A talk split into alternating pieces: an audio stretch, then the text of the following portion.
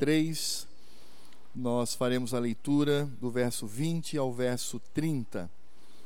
Marcos, capítulo 3, do verso 20 ao verso número 30. Eu farei a leitura e os irmãos poderão acompanhar em silêncio.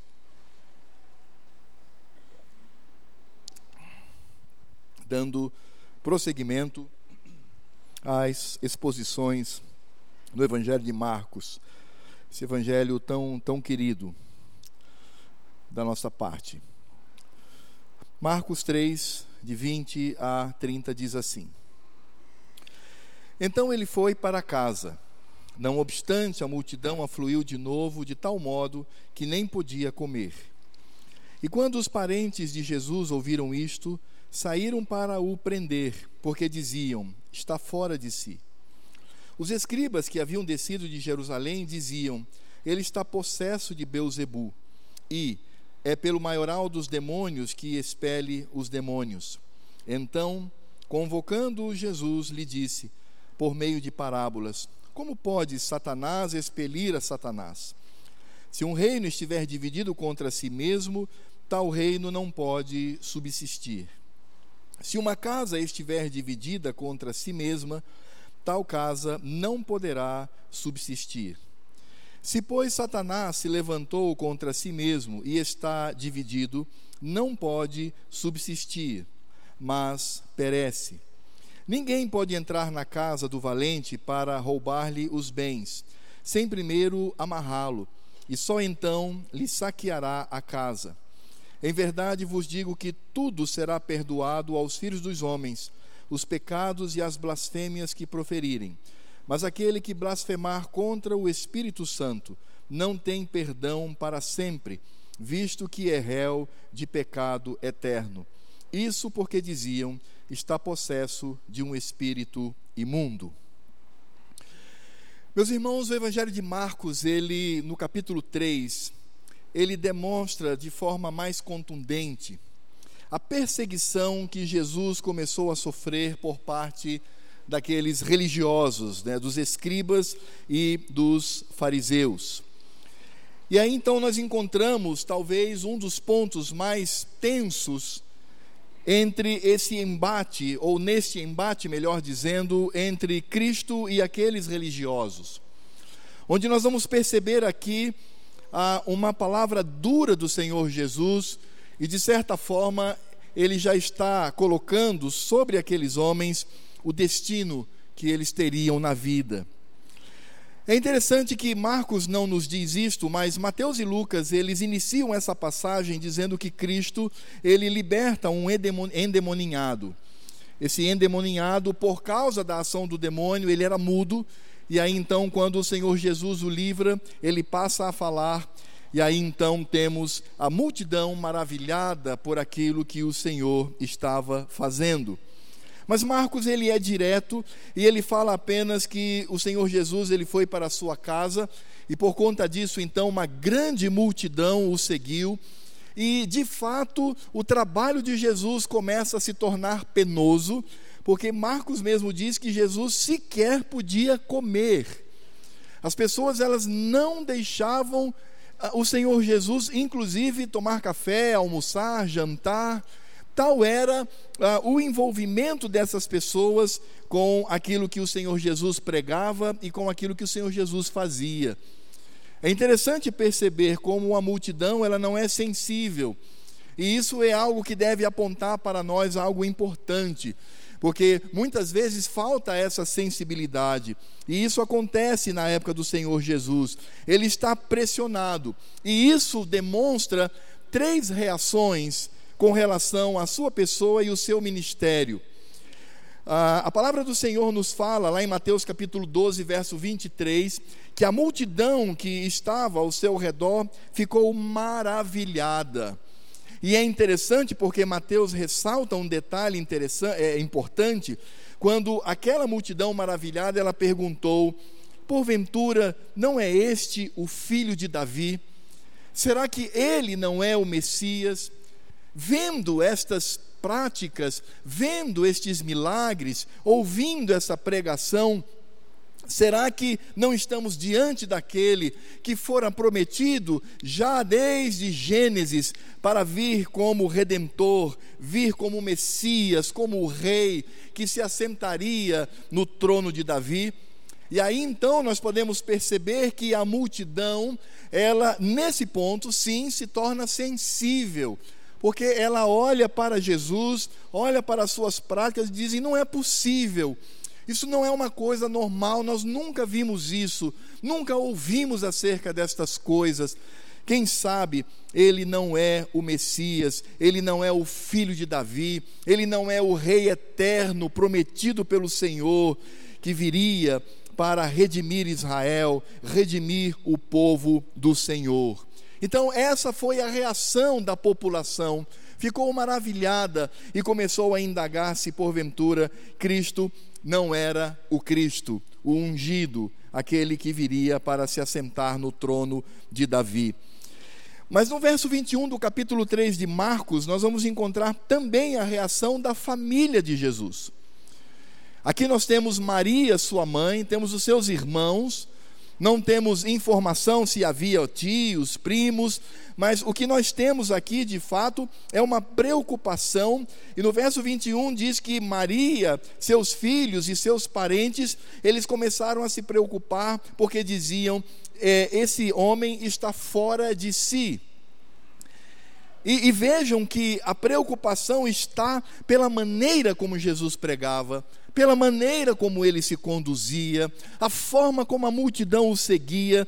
Então Marcos ele ressalta dizendo: "E quando os parentes de Jesus ouviram isto, ouviram o povo sobre ele, ele não tendo tempo para mais nada, eles saíram para o prender". Essa essa expressão ela ela ela é interessante porque ela traz a ideia do que Marcos está dizendo. Não prender no sentido de atar as suas mãos e prendê-lo acorrentado sentado num quarto, mas levá-lo à força para casa. O que eles queriam, na verdade, era trazer Jesus de volta para Nazaré, dizendo: Olha, Jesus, você está você tá fora de si, isso não é normal. Isso, isso tem assustado a gente, né? Seus irmãos, obviamente, filhos de Maria e de José, é, seus tios, ah, primos, não sabemos se havia além de João outros primos, mas é, os parentes eles se preocupam com aquilo, se assustam com aquilo e querem agora forçar o Senhor, querem trazê-lo à força para casa. E vejam só que coisa interessante, porque essa é a forma como Maria é, agiu com Jesus. De certa forma, a mãe do Senhor tentou de todas as formas impedir o seu ministério, e aí é por isso que nós vamos entender na, na próxima oportunidade em que expusermos Marcos, vamos entender quando falam sobre a presença de Maria e de seus irmãos, a resposta do Senhor Jesus com relação a isto. Mas, meus irmãos, o foco desse texto não é, obviamente, a reação da multidão que está maravilhada com o Senhor, reconhecendo que ali estava o Messias. O foco do texto ainda, porque ao final sim, mas ainda não é a família, a mãe, os irmãos, mas o foco do texto está nos escribas e, como Mateus e Lucas nos informam, também os fariseus. E enquanto o povo se maravilhava e dizia: Este porventura não é o filho de Davi, e enquanto a família dizia: Ele está fora de si, os fariseus, e como Marcos ressalta aqui, os escribas diziam: Ele é um possesso de Beuzebu. E é exatamente aqui que nós encontramos o foco, porque Marcos está mostrando a incredulidade daqueles homens com relação a Cristo. Como aqueles homens, eles tinham o coração endurecido. Vejam só como diz o verso 22, os escribas que haviam descido de Jerusalém dizia: ele está possesso de Beuzebu e é pelo maioral dos demônios que expele os demônios. Na verdade, o que aqueles líderes religiosos estavam dizendo é: esse Jesus, ele não faz os milagres, ele não prega, ele não fala da parte de Deus, ele não fala da parte do Espírito do Senhor, mas ele é simplesmente instrumento nas mãos de Satanás. E na verdade, Satanás está tentando enganá-los com relação à sua mensagem. Irmãos, Marcos diz aqui que os escribas, eles disseram isto juntamente com os fariseus. Os escribas eram aquela casta que, desde Esdras, lá da saída do povo do cativeiro babilônico, eram responsáveis para replicar, para copiar as escrituras. É claro que não precisamos ser expertos em história antiga para saber que naquela época não existia imprensa, não existia impressora, não existia nada disso. E a única maneira que eles tinham de é, preservar um livro, um texto, era copiando. Então, lá na Babilônia surgiu esse, esse grupo, melhor dizendo, se fortaleceu. Ele surge e se fortalece. E eles eram responsáveis para copiar, replicar a palavra do Senhor. Portanto, os escribas eram pessoas que conheciam as Escrituras, pelo menos pelo fato de copiarem, e eles passavam a sua vida inteira fazendo isso, iam para as sinagogas, se debruçavam sobre uma bancada como esse púlpito, e eles então tinham o texto aqui, o texto e a página em branco, o, o, o rolo feito de couro, as tintas, e eles passavam então o dia transcrevendo a palavra do Senhor. Eram homens que lidavam com as Escrituras. Mas é impressionante, irmãos, como aqueles homens tinham o coração duro com relação a Cristo. Eles simplesmente desconsideravam todas as profecias que estavam se cumprindo no Senhor Jesus. Por mais que o Senhor Jesus nos debates, e os irmãos sabem disso, quando Cristo estabelece debates, não só com Satanás, mas com, também com seus inimigos religiosos, sempre o Senhor Jesus vai usar as Escrituras para mostrar que as Escrituras testificavam, noavam com o coração endurecido. Aqueles líderes, eles não abriam uma nenhuma da maneira como eles acreditavam em Deus na palavra e no reino de Deus. Aqueles homens, eles não se preocupavam em ler as Escrituras e às vezes perceber que laboravam em erro, que cometiam equívocos, dizendo: puxa, há tantos anos que eu tenho errado, mas as Escrituras, agora eu descubro que as Escrituras estão dizendo sobre essa questão, de fato eu preciso mudar, Senhor nos ajuda. Não, eles eram orgulhosos, eles achavam que a forma como eles viam o reino de Deus era essa maneira que deveria persistir nada poderia mudar a visão que eles tinham, a construção que fizeram da religiosidade, a maneira como eles viam a religião de Deus. Há anos eles vinham acrescentando, eles vinham construindo muros, pedras, é, entulhos dentro daquilo que Deus havia revelado e eles simplesmente não abriam mão disto por mais que lessem as Escrituras todos os dias, eles não abriam mão das adaptações que fizeram do reino de Deus. É por isso que quando nós encontramos esse coração endurecido, o que nós encontramos aqui, irmãos, é uma guerra entre as Escrituras que revelam a Cristo e a maneira como aqueles homens viam a religião. E irmãos, nós precisamos entender isto. Nós somos muito propensos a nos acomodar naquilo que ouvimos falar, naquilo que se torna um costume.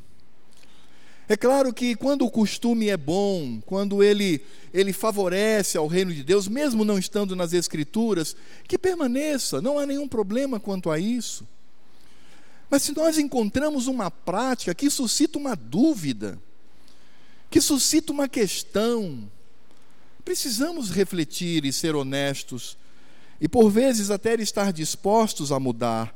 Aqueles escribas e aqueles fariseus, eles não estavam dispostos a mudar, eles estavam diante do Messias, eles estavam diante do Senhor, eles estavam diante do Cristo poderoso, o Redentor, o prometido, mas eram cegos, cegos nas suas tradições, cegos nos seus costumes cegos naquilo que haviam aprendido de geração em geração e não queriam mudar. É assim e será assim. Eu nasci assim, vivo dessa forma e vou morrer também dessa forma. Eu não mudo. Mas vejam as Escrituras, eu não quero saber. Veja os milagres que ele está fazendo, eu não quero saber Veja a pessoa dele, a pregação. Eu não quero saber, poxa vida, mas então como é que você explica o fato de que ele tem todo esse poder? Esse poder só pode vir de Deus. E aí então eles, para adaptarem toda a situação com toda a tradição encriquilhada, toda a tradição humanizada, toda a tradição carnalizada. Eles disseram: não, esse poder não vem de Deus. Então vem de quem? Vem de Satanás. Vem do diabo. Vem de Beuzebu Interessante pensar que a palavra Beuzebu, originalmente, ela significava senhor da casa, ou senhor de sobre todas as coisas, ou senhor daqueles que habitam a casa. Mas no Velho Testamento, e, esse, e aqui nós temos uma, uma divindade, nós temos um, um ídolo, um Deus falso, e os judeus, ainda à época do Velho Testamento, eles mudaram apenas uma letra, e aí, em vez de falar Belzebub, eles diziam Belzebub, que aí muda, e diziam, em vez de ser o Deus da casa, ele se torna o Deus das moscas, é o Deus dos insetos, é o Deus da sujeira. Então, Beuzebu passou a ser também um nome que era dado a Satanás, o maioral dos demônios o chefe de toda a casta imunda, aquele que estava sobre todos os espíritos malignos. Porque eles disseram: ele age pelo poder de Beuzebu, porque é o maioral de todos. É por isso que ele tem autoridade sobre os demônios, porque Beuzebu, porque Satanás, porque este imundo maior, ele é autoridade sobre os espíritos imundos. Então é por isso que ele age dessa forma, porque ele age pela força do maioral de todos os demônios. Ele está possesso simplesmente por Satanás. Portanto, as obras que este homem faz não vêm de Deus, é do diabo. As práticas que ele tem não vêm de Deus, é de Satanás. Tudo que vocês ouvem e veem não vem de Deus, é de Beuzebu.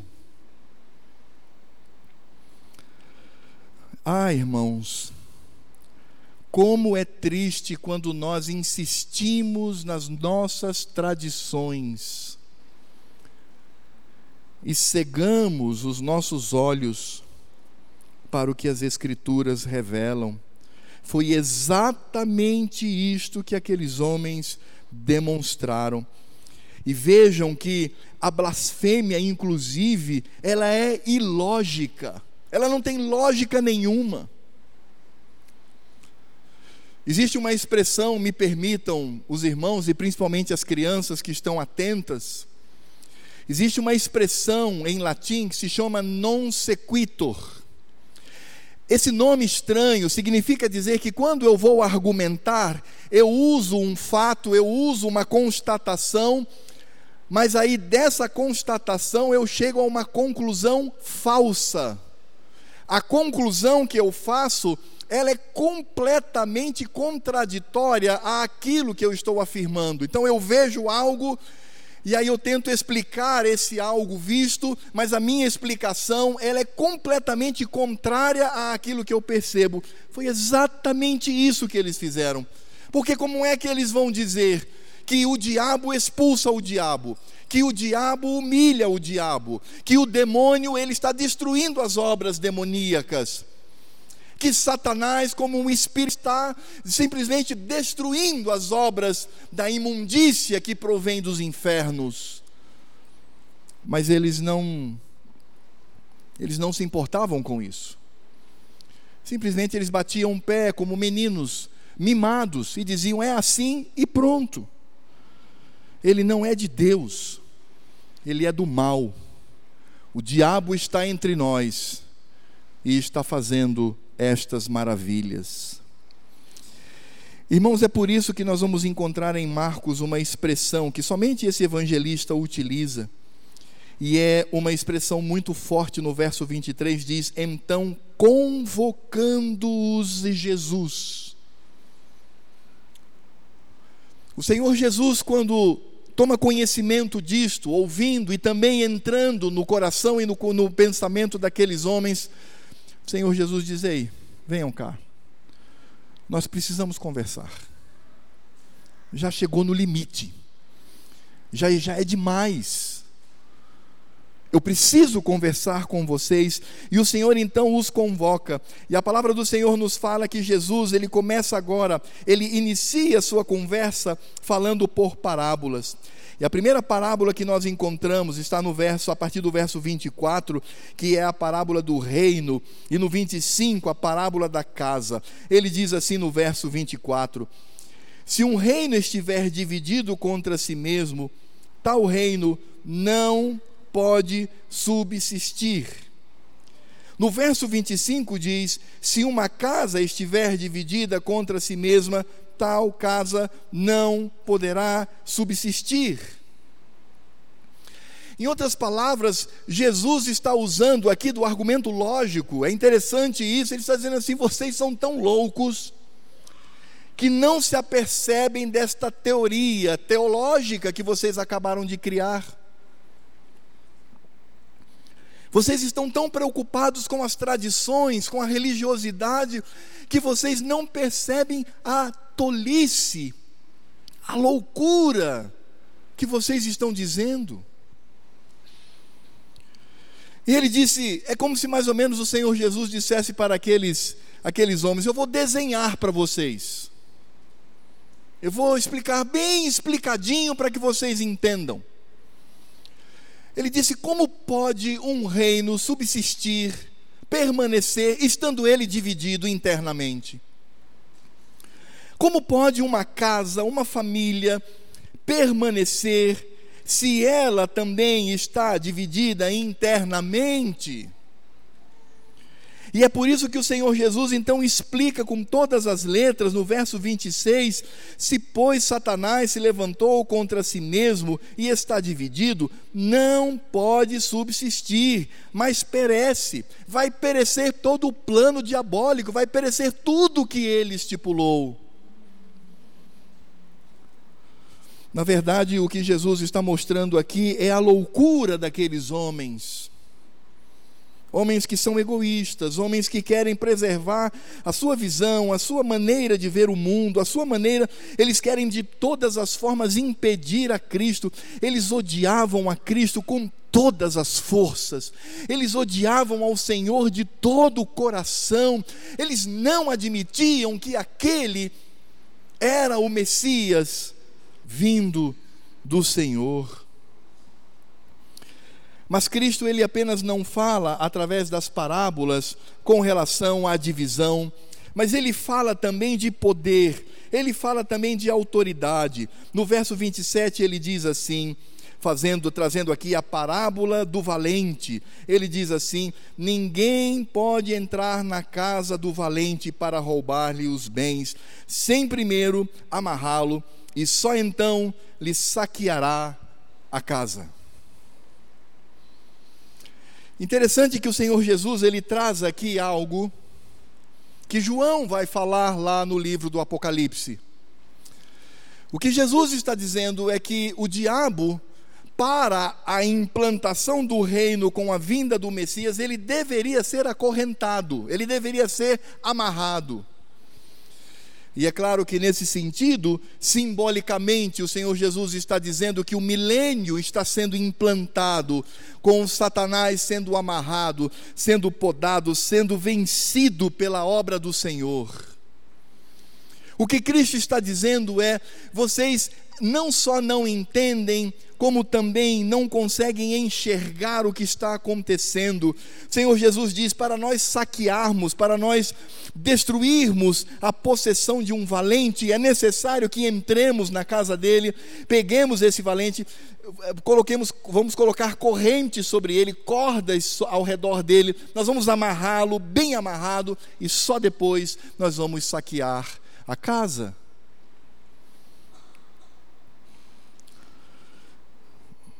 Tem muita gente orando, amarrando o diabo, não tem, gente? Tem muita gente que ora, né? Está amarrado. Que tolice. Quem disse que é o crente que faz isso? E como eu sempre gosto de ironizar, a corda é fraca, né? Porque amarra hoje, amanhã está solto de novo. Cristo fez isto. Cristo amarrou ao diabo. Cristo fez com que ele fosse derrotado no seu intento maligno. O que Jesus está dizendo aqui é algo profundo, que como eu, eu digo, eu disse, Paulo depois explica nas suas cartas, o autor de Hebreus também nos traz essa verdade, mas o João em Apocalipse, na linguagem apocalíptica, vai demonstrar esta obra do Senhor, aquela que Paulo diz que é, o Satanás e os seus demônios foram humilhados na cruz, foram arrastados como derrotados na obra da redenção. Quem amarra, ou que melhor, quem amarrou, quem acorrentou o dragão, que um dia será solto para a grande tribulação, mas quem amarrou a Satanás para o exercício da pregação do Evangelho, para o espalhar desta igreja, foi Cristo. Não é o crente que faz isso. Aliás, quem ora dessa forma é, é quase uma aberração teológica. Porque está desfazendo o que Jesus já fez e está se colocando no lugar do Messias. Esta parábola Jesus não trouxe para dizer que os crentes deveriam diariamente, ou mensalmente, ou anualmente ficar amarrando os espíritos malignos. O que Jesus está dizendo aqui é a obra da redenção. Jesus está dizendo: Eu vim aqui, como é que vocês dizem que eu sou dirigido, eu sou é, é, é, é fortalecido por um espírito do mal, se eu vim para amarrá-lo, se eu vim para derrotá-lo com a obra da redenção, com a obra da salvação. E aí então, o Senhor Jesus mostra que aqueles homens, eles estavam absolutamente, absolutamente enlouquecidos. E vale ressaltar, irmãos, que a palavra do Senhor Jesus até aqui é uma palavra que deve trazer consolo ao nosso coração.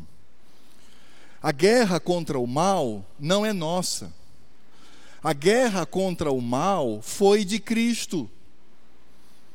E não tratou-se de dois grandes generais, como eu já vi figuras horrorosas no Facebook ou em outras páginas de, da internet, onde aparece um homem que supostamente dizem que é Jesus, nunca foi, não é? Nunca, porque nunca viram o meu Cristo e jamais poderiam reproduzi-lo. E reproduzir a imagem de Cristo é quebrar o segundo mandamento, mas a imagem está lá de um homem, de um lado, uma pessoa feia com chifres vermelhos, e do outro, numa queda de braço, e aí dizendo, né, quem vencerá?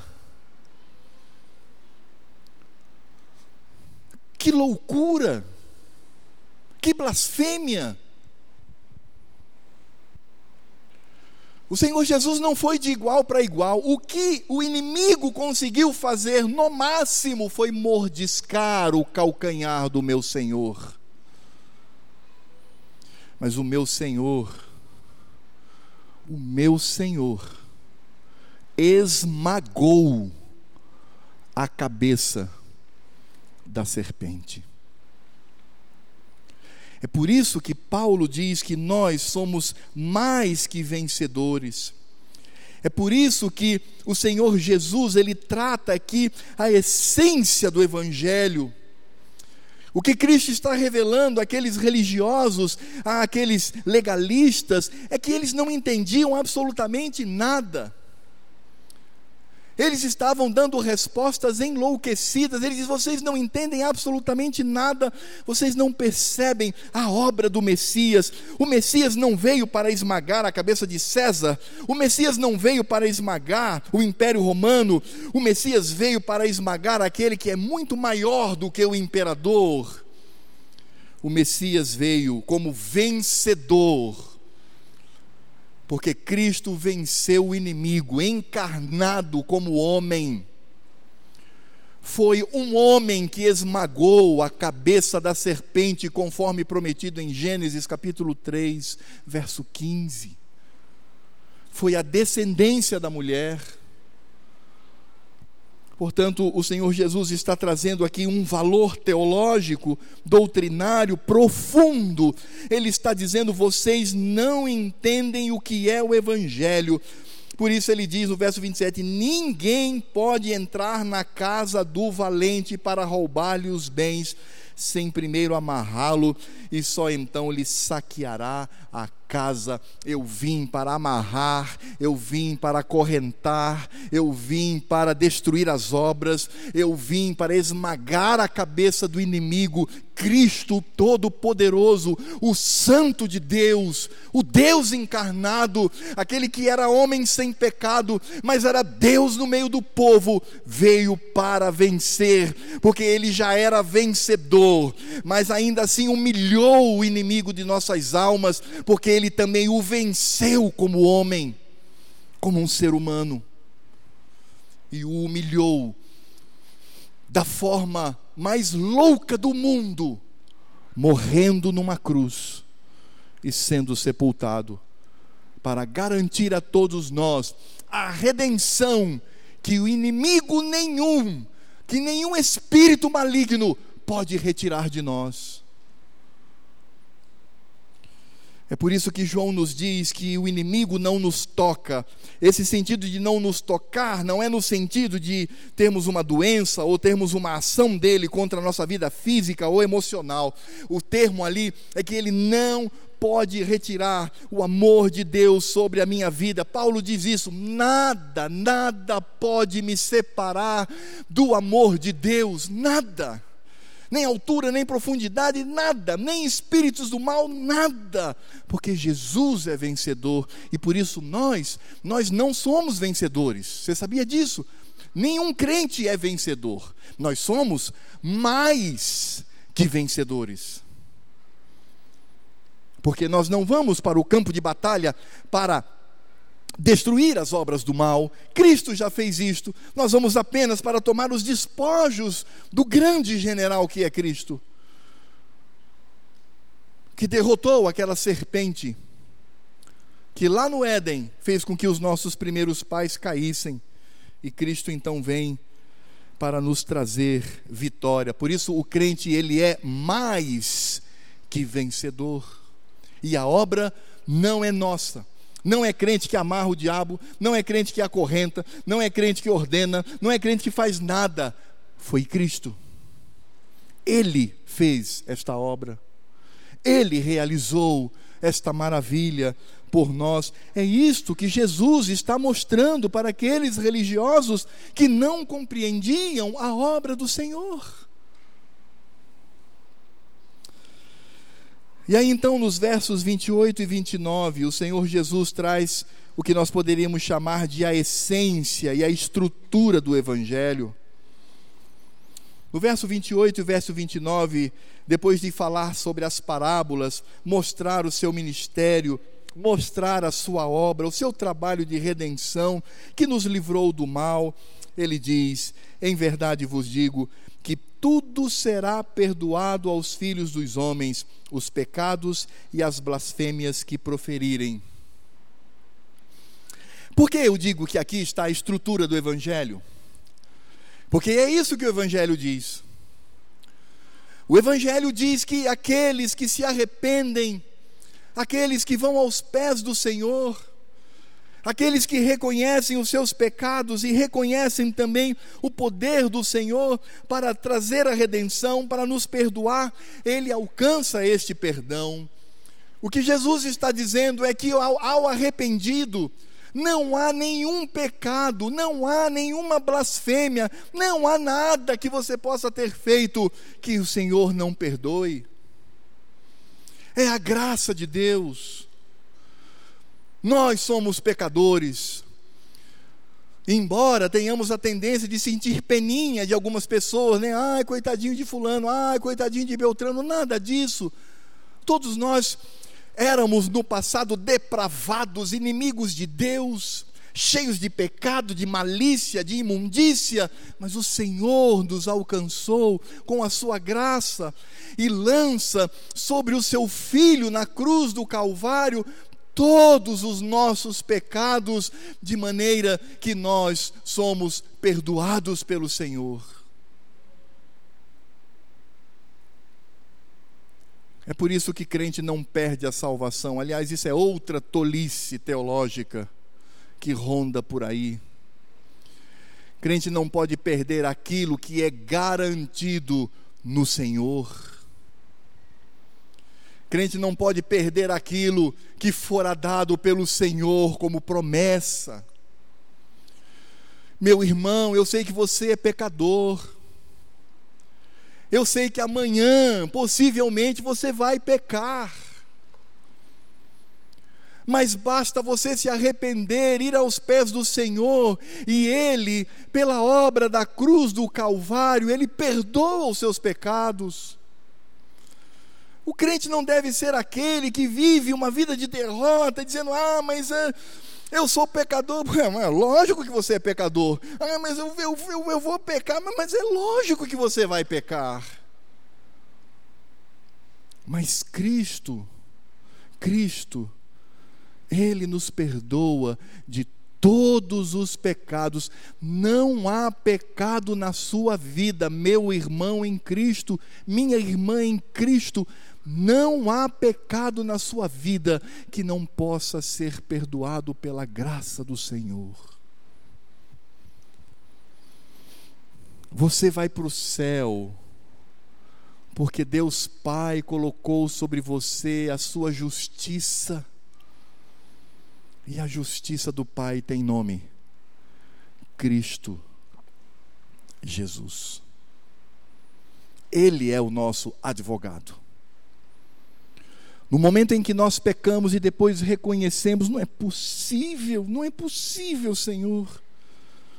Pequei novamente diante de Ti, ó oh, meu Pai, tem misericórdia de mim.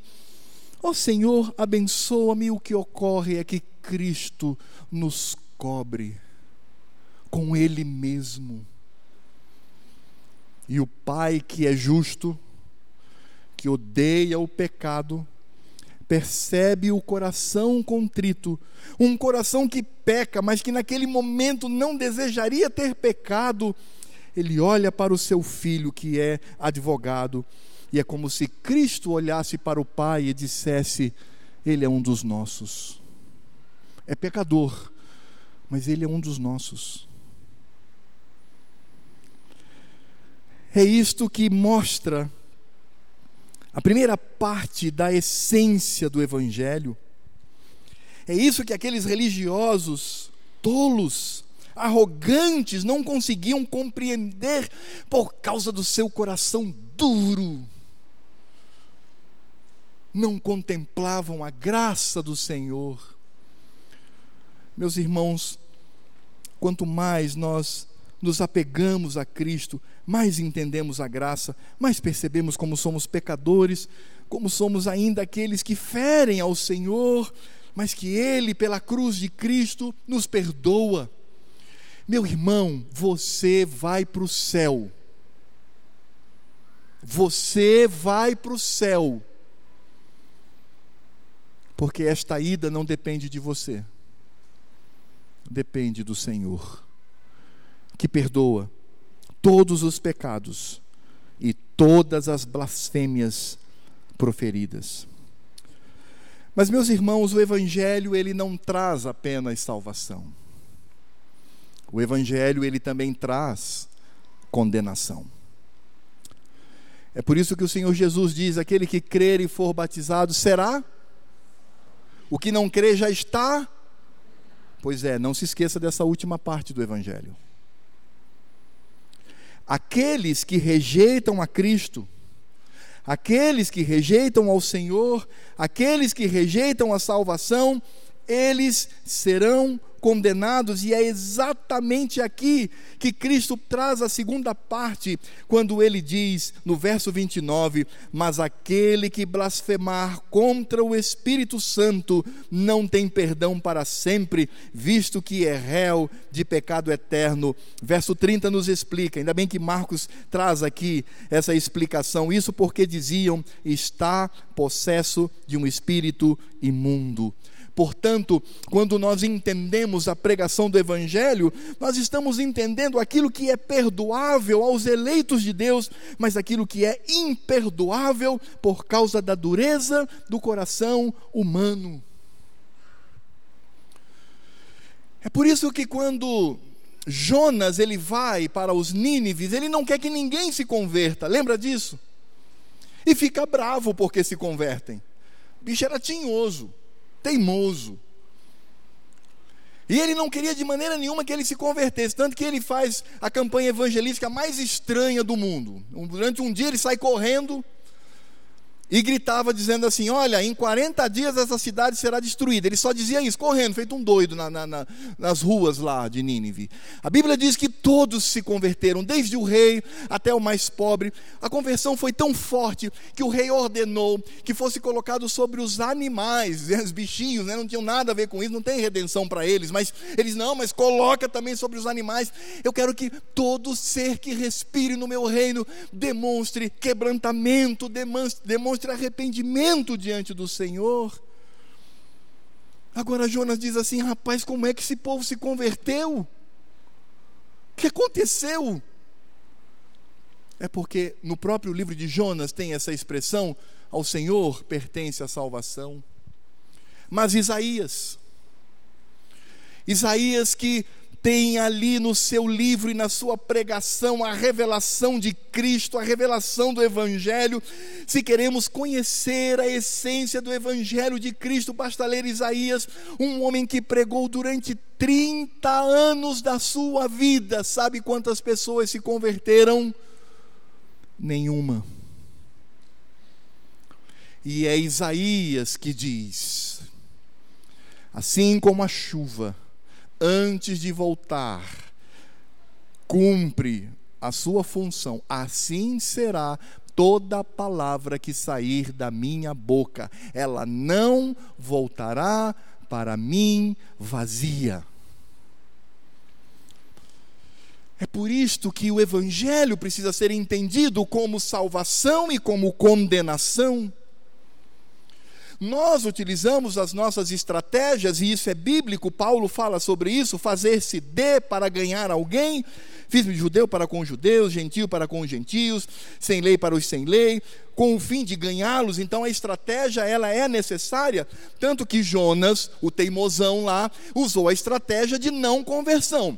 E Isaías, que era um homem que tinha o coração no povo, um homem que desejava ver o seu povo arrependido, ele usa de todas as estratégias e uma linguagem clara para falar da salvação. Mas, meus irmãos, quem converte o coração do homem é Deus. Porque o Senhor, como diz Paulo, lá em Romanos capítulo 9, ele já determinou aqueles que vão para o céu e determinou aqueles que vão para o inferno gostemos ou não de ouvir essa verdade. É por isso que a palavra do Senhor Jesus, ela precisa ser entendida nesse contexto. Jesus, ele não está trazendo aqui um mistério insondável. Meu Deus, o que significa essa questão da blasfêmia contra o Espírito Santo? Não, Jesus está falando da essência do evangelho. Vejam só como é claro. Ele diz no verso 28: Em verdade vos digo que tudo será perdoado aos filhos dos homens, tudo, os pecados e as blasfêmias que proferirem. Mas, agora é condenação. Mas aquele que blasfemar contra o Espírito Santo não tem perdão para sempre, visto que é réu de pecado eterno. Meus irmãos, o que nós encontramos aqui é exatamente o que João fala na sua primeira carta, no capítulo 5, do verso 13 a 19. Ouçam só como aqui o evangelista trata dessa questão. Ele diz assim: Estas coisas vos escrevi, a fim de saberdes que tendes a vida eterna. Vejam como o evangelho é apresentado na sua completude, né? Ele vai falar de vida eterna e de condenação. É sempre assim, o evangelho é sempre assim. Ou ele salva, ou ele condena. E nas duas questões, ele cumpriu o seu papel pela soberania do Senhor. João diz assim: estas coisas vos escrevi, a fim de saberdes que tendes a vida eterna, a vós outros que credes em o nome do Filho de Deus. E esta é a confiança que temos para com Ele, que se pedirmos alguma coisa segundo a Sua vontade, Ele nos ouve, e se sabemos que Ele nos ouve quanto ao que lhe pedimos, estamos certos de que obtemos os pedidos que lhe temos feito. Se alguém vir seu irmão cometer pecado não para a morte, pedirá e Deus lhe dará vida. Aos que não pecam para a morte, há pecado para a morte, e por esse não digo que rogue. Toda injustiça é pecado, e há pecado não para a morte. Sabemos que todo aquele que é nascido de Deus não vive em pecado, antes aquele que nasceu de Deus o guarda, e o maligno não lhe toca. Sabemos que somos de Deus e que o mundo inteiro jaz no maligno. Quando o Senhor Jesus fala aqui da blasfêmia contra o Espírito Santo, o que o Senhor está falando aqui é de algo muito mais profundo do que podemos entender superficialmente. Porque o que o Senhor Jesus está falando aqui, irmãos, é da incredulidade do coração humano levada ao extremo. O que ele está falando é de alguém, esse é o contexto, vejam bem, esse é o contexto, de alguém que toma conhecimento de Cristo, das suas obras, mas ainda assim ele tem a ousadia, ele tem a, o cinismo de olhar para Cristo e dizer assim: este aí não é de Deus, isso aí é do diabo, isso aí vem do mal, isso é maligno. Isso mostra, irmãos, a dimensão da dureza do coração daqueles homens. Aqueles homens, eles chegaram a um limite extremo, porque eles não tinham o que falar. Como é que você vai explicar alguém ressuscitando morto, alguém expulsando demônios, alguém com uma pregação que tem atraído os pecadores? Como é que você explica isso? E eles não tinham explicação pelas Escrituras. Então eles blasfemam contra o Espírito do Senhor. Meus irmãos, do que se trata aqui?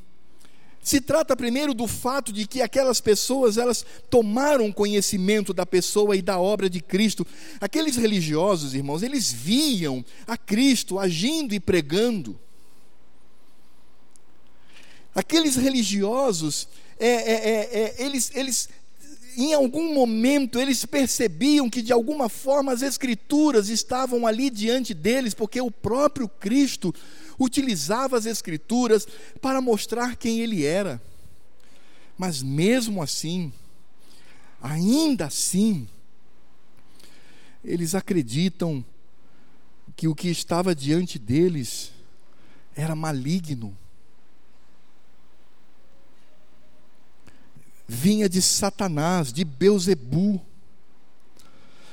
O que aqueles homens estavam fazendo, irmãos, era conscientemente transformando o Espírito Santo, puro, altíssimo, divino, de Deus, o Espírito justo do Senhor, num espírito imundo, cheio de pecado. Por causa da dureza do coração deles. E pessoas que agem assim, elas não se arrependem. O coração é endurecido até o fim. Portanto, nós estamos diante aqui de uma atitude clara de alguém que rejeita, alguém que despreza, alguém que blasfema, alguém que quer destruir, alguém que quer matar o próprio Deus, porque era isto que eles tinham no coração contra Cristo. Aqueles homens, eles chegaram a um limite extremo. É como se você pregasse o Evangelho com toda a clareza para uma pessoa e falasse da santidade de Cristo, da santidade do Senhor, do pecado humano, mas da obra redentora do Senhor, e aquela pessoa ao terminar de ao terminar quando você termina de falar sobre o Evangelho, aquela pessoa simplesmente diz: Não, tudo bem, eu, eu conheço a Cristo e tal. Então ela vai dizer: Olha, eu não concordo com você. Isso é uma coisa. Agora, uma pessoa que se levanta diante da pregação do Evangelho e começa agora tentar, ou pelo menos ele tenta transformar a magnitude, a santidade, a justiça, a altivez, a glória do Espírito do Todo-Poderoso naquilo que há de mais imundo. Ele transforma aquilo que o Senhor Deus mais odeia, espíritos malignos cheios de pecado. Não há arrependimento para essas pessoas, como não houve. Porque simplesmente fizeram isto. Tentaram transformar o Espírito de Deus Santo e Justo num espírito imundo e cheio de pecado. Aqueles homens foram as últimas consequências. É por isso que eles dizem na cruz, que o, sobre a cruz, que o sangue deste caia sobre a nossa cabeça. Nós não queremos saber as consequências, nós queremos ver este homem morto. Que homem é este? Cristo, o Senhor.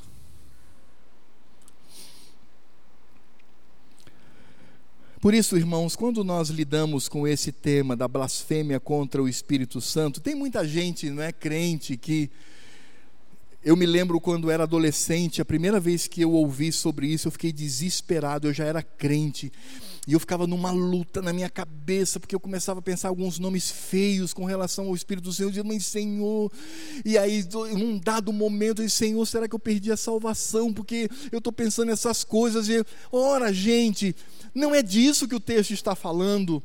Se a pessoa luta, ela diz assim: ai, meu, meu, meu, meu cérebro quer falar, mas eu não posso. Você está lutando porque você não quer falar aquilo, porque você é do Senhor. É apenas uma manifestação é, é, é carnal, é, emocional, psicológica, ou, ou até o diabo tentando confundir a sua mente. Não é disso que o texto está dizendo. Não é disto. Existem muitos crentes que dizem assim: Poxa, eu estou em dúvida agora se quando eu era descrente eu não blasfemei. Meu irmão, se você é crente hoje, arrependido, está nos braços do Senhor, você não blasfemou contra o Espírito Santo. Sabe por quê? Porque quem blasfema contra o Espírito Santo não há perdão, não há conversão, não há arrependimento. Por isso fique tranquilo, você que é crente. Se você é crente, você não blasfemou e nem vai blasfemar. Se vier pensamento tolo na sua mente, diga assim: ó, isso não cola comigo, não. O meu desejo é glorificar a Cristo. Porque aqueles homens faziam aquilo deliberadamente, eles faziam aquilo pela sua própria vontade. Eles estavam dispostos a correr o risco. Eles falavam porque eles odiavam ao Senhor. Você não odeia Cristo. Então fique tranquilo. Eu quero levar essa palavra, inclusive, para as crianças e até alguns adolescentes, porque eu me lembro da minha época. Aí você vê esse texto e assim, eu vou perder a salvação, porque não, não é, não é isso. Você ama Cristo. Você não quer isso. Isso é uma coisa da sua cabeça que é meio maluca e fica, fique tranquilo.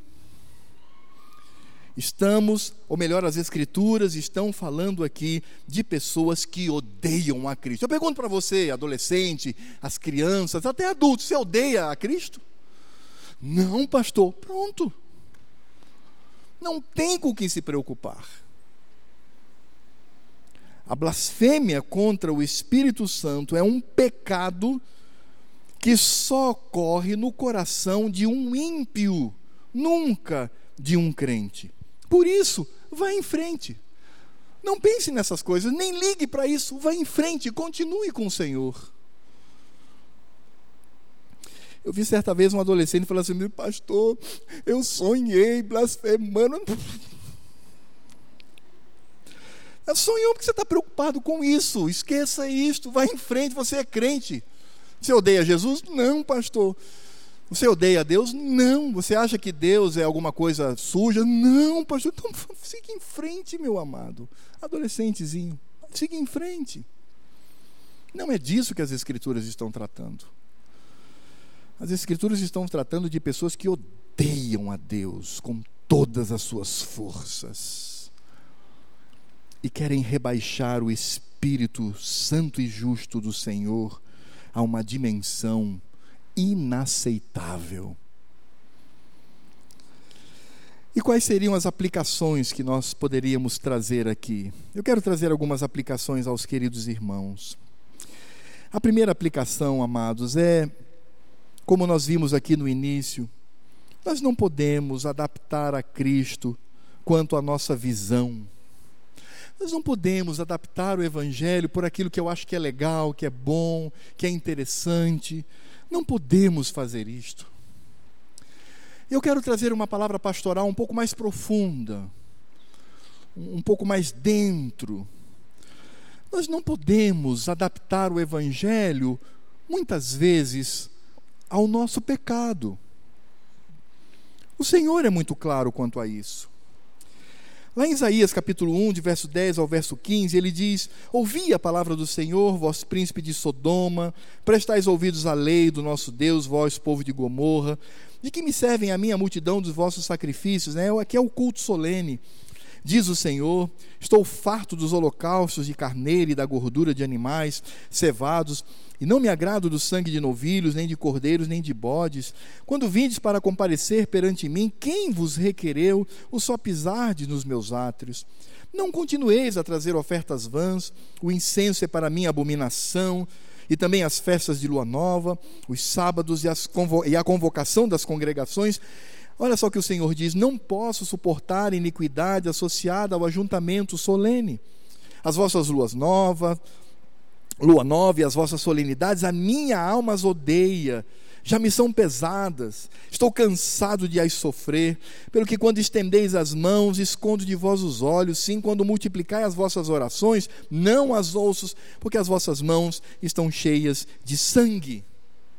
É por isso que esse texto ele culmina dizendo: se converta, vá lá, vá arrazoar com o Senhor, para que ele transforme a sua vida, que a cor do, do pecado é o vermelho. Então, para que esse vermelhidão da sua vida se transforme branquinho, se torne branco como a neve. Irmãos, nós não podemos fazer isto. Nós não podemos vir a um momento como este, a um culto solene, convocado pelo Senhor, com o coração cheio de pecado, sem tratar. É por isso que é parte da nossa liturgia o perdão dos pecados. Aquilo ali não pode ser visto mecanicamente. Todas as vezes que o liturgo disser assim, irmãos, vamos passar agora para a contrição, feche os seus olhos, diga, Senhor, eu não me lembro, mas se há pecado, Pai, por favor, perdoa. Então, se você se lembra, se arrependa ali. Não tente adaptar o evangelho à sua vida, achando que o culto é para você, para você se sentir bem, maravilhoso. Não é para Cristo. Por isso, irmãos, quando nós falamos sobre a visão que devemos ter, não deve ser a nossa e não podemos adaptar o Evangelho à nossa visão, mas devemos nos submeter à palavra do Senhor. Isso nos faz lembrar a orientação de Paulo, aquele jovem pastor Timóteo, na sua segunda epístola, no capítulo 4, versos de 1 a 4. Diz assim Paulo: Conjuro-te perante Deus, olha só o que Paulo está dizendo, e Cristo Jesus, que há de julgar vivos e mortos, pela sua manifestação e pelo seu reino, prega a palavra. Prega, Timóteo, prega a palavra. Insta, quer seja oportuno, quer não. Então você não vai pregar para agradar as pessoas, Timóteo. Pregue a palavra. Pregue. Agora, olha só o que Paulo vai dizer, que coisa interessante, e é nisso que eu quero aplicar aos corações dos meus queridos irmãos. Corrige, repreende, exorta com toda longanimidade e doutrina. Então é isso, a palavra de Deus ela vem nos quebrantar, porque a palavra de Deus vem contra o nosso pecado. E ela nos edifica pela obra magnânima do Senhor. Agora olha só o que Paulo diz: "Pois haverá tempo, e nós já estamos nesse tempo, pois haverá tempo em que não suportarão a sã doutrina. Pelo contrário, cercar-se-ão de mestres segundo as suas próprias cobiças, como que sentindo coceira nos ouvidos, e se recusarão. Eles não aceitarão dar ouvidos à verdade, entregando-se às fábulas. Tem gente que não aguenta a pregação do Evangelho, meu irmão, sabia disso? Não aguenta, não. Ai, vou sair daqui, muito couro. Ai, ai, eu quero uma coisa assim que me eleve. Eu estou precisando de uma coisa que me coloque para cima. Eu tenho, então, tem um hipermercado de ofertas aí para você. Mas quem é crente quando ouve a palavra que não é do pastor, mas de Deus, são as Escrituras, ele diz assim: Senhor, obrigado, porque tu estás vindo contra o meu pecado, quebrantando-me, mas ao mesmo tempo me edificando na pessoa de Cristo. Meus irmãos, como diz Judas no verso 4, certos indivíduos se introduziram com dissimulação, isso na igreja os quais desde muito foram antecipadamente pronunciados para esta condenação. São condenados homens ímpios dentro das igrejas que transformam em libertinagem a graça de nosso Deus e negam o nosso único soberano e Senhor Jesus Cristo. Sabe quem é esse povo? É o povo do nada a ver. Já ouviu essa expressão? Nada a ver. Ah, eu estou vivendo assim, assim, não, liga não, nada a ver. É tranquilo. Deus vai, vai, Deus, no final das contas você vai passar, não liga não. E aí eu me lembro quando Paulo diz assim: Eu devo pecar para que a graça de Deus cresça. Ele diz: De modo nenhum, como é que eu vou viver assim se eu já morri para o mundo, estou vivo para Deus? Meus irmãos, nós não podemos adaptar o Evangelho à nossa vida, gostemos ou não, nós não podemos fazer isso temos que nos submeter à vontade do Senhor, que quebranta o nosso coração por causa do pecado e nos edifica em Cristo para uma vida de vitória no sentido do Evangelho.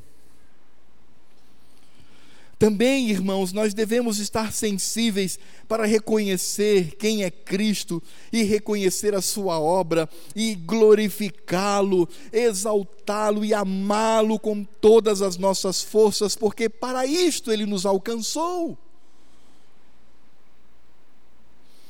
Meus irmãos, há uma diferença muito grande entre andar na lei do Senhor por amor ou andar na lei do Senhor porque o pastor mandou. É muito diferente. Muito diferente. Precisamos amar a Cristo, algo que aqueles religiosos se recusaram a fazer. Nós precisamos reconhecer a Cristo e amá-lo. Como também, irmãos, este amor vem para nós, sabe por quê? Porque nós descobrimos o perdão de Deus, o perdão que cobre multidão de pecados, perdão que cobre todas as blasfêmias, perdão que nos cobre e nos purifica. E Deus faz isso porque Ele te ama. Ele te ama em Cristo. É por isso que em Cristo você precisa glorificar a Deus Pai. É sempre Cristo, irmãos, sempre Cristo. Eu agrado a Deus em Cristo e Ele, Ele me consola em Cristo Jesus. Por isso, irmãos, nós precisamos entender que a nossa salvação, ela depende unicamente da eleição do Pai, da redenção do Filho e da segurança do Espírito Santo do Senhor. Não é isso que diz a lei da graça? Não é isso que diz as doutrinas da graça? As doutrinas da graça dizem que nós no passado éramos totalmente depravados, mas que Deus incondicionalmente nos elegeu. E aí então Cristo vem e morre pelos eleitos do Senhor. E nesse sentido, na nossa história, na nossa caminhada nesse mundo, o Espírito Santo vem e nos convence do pecado, e nós entendemos a redenção, e então nos somos transformados pelo poder do Senhor numa graça que ninguém pode resistir quando entende pela obra do Espírito Santo. E no momento em que ele é transformado pelo Senhor, este será preservado até o fim. Por isso, meu irmão, descanse. Descanse no Senhor. E ame a Cristo com todas as suas forças, porque Ele é merecedor do nosso amor. Eu espero sinceramente que todos os irmãos tenham entendido o que é a blasfêmia contra o Espírito Santo e o lugar do crente debaixo da graça redentora de Cristo. Pastor Gessé.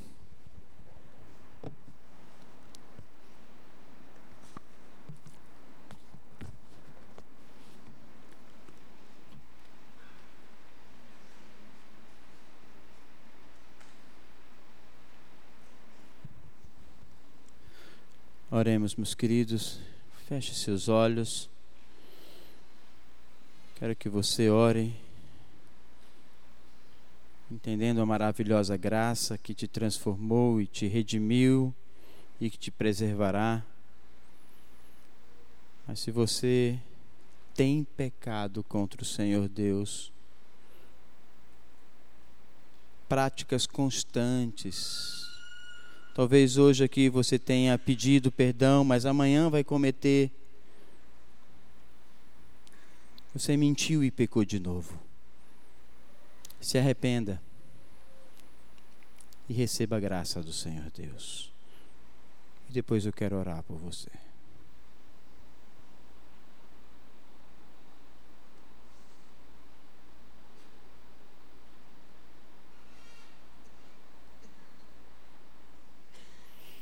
Não a nós, Senhor, não a nós, mas a teu Espírito, e a Cristo, nosso Senhor, nosso Redentor. Por isso nós estamos aqui. Senhor que conhece os corações daqueles que estão, daqueles que oraram, daqueles que se arrependeram, daqueles que mentiram e que amanhã praticará tudo aquilo que no seu coração idólatra hoje confessou. Senhor Deus, a esses converta os corações. A aqueles que o teu Espírito conforte e os faça entender que estão limpos. Nós assim te agradecemos pela tua palavra, que ao mesmo tempo traz o consolo ela traz também o juízo sobre nós. Assim te oramos, ó Pai, em nome de Cristo. Amém. Convidar a igreja que fique de pé e recebamos a bênção do Senhor.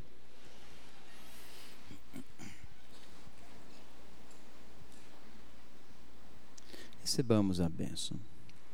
E que a graça do nosso Senhor Jesus Cristo, o amor de Deus, o nosso Pai, comunhão, a consolação e o dom do Espírito repouso sobre este pequeno povo aqui, ó Pai, que aguarda a tua vinda, agora e sempre. Amém. Você pode sentar.